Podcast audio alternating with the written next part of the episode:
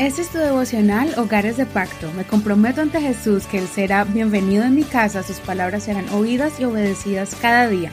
Mi hogar le pertenece a Él. Febrero 22. Juzgando antes de tiempo. Lucas capítulo 9, verso 49. Entonces respondiendo Juan dijo, Maestro, vimos a cierto hombre echando fuera demonios en tu nombre y se lo prohibimos porque no sigue con nosotros. Jesús les dijo, no se lo prohíban, porque el que no es contra ustedes, por ustedes es. Aconteció que cuando se cumplía el tiempo en que había de ser recibido arriba, él afirmó su rostro para ir a Jerusalén.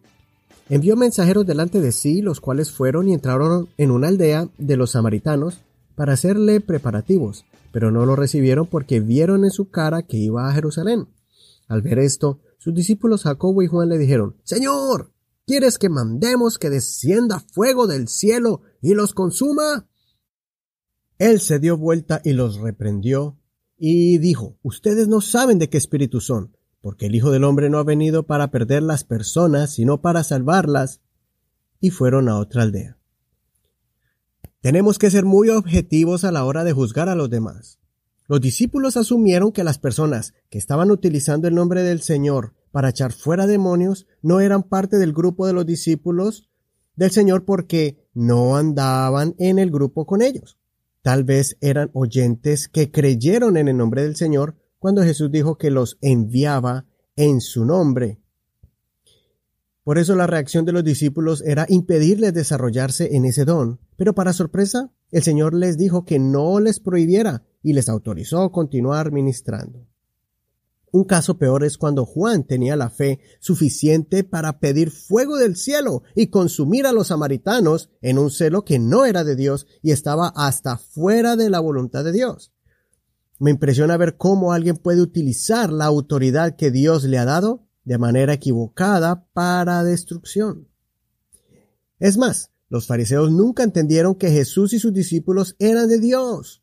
Pero curiosamente, en el libro de los Hechos podemos ver a un anciano muy sabio que era miembro de los fariseos y del concilio de la autoridad religiosa y cívica del pueblo judío. Cuando llevaron a Juan y a Pedro y a los otros apóstoles para juzgarlos y meterlos en la cárcel, este anciano llamado Gamaliel le dice a sus compañeros que tengan cuidado de abusar de su autoridad contra los apóstoles, porque tal vez ellos puedan encontrarse peleando contra Dios, y que si ese movimiento cristiano es de Dios, permanecerá, y si no, se va a desvanecer. Por eso recuerdo mucho la enseñanza de mi abuelo, que fue mi pastor y el pastor tal vez de muchos de ustedes que escuchan este podcast.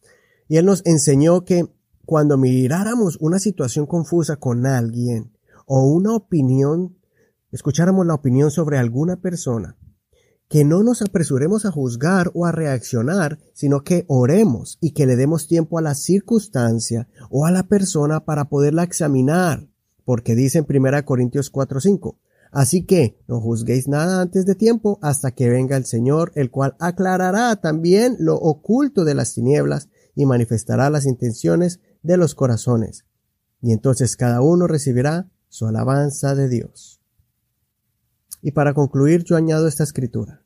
Juan 7:24. No juzguen según las apariencias, sino juzguen con justo juicio.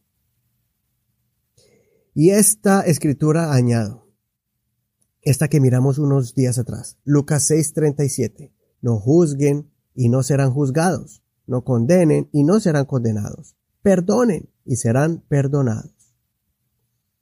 Si les estoy diciendo esto es porque yo he pasado por ahí, donde he juzgado a alguien, pero después terminamos siendo amigos y entonces entiendo el porqué de su forma de ser.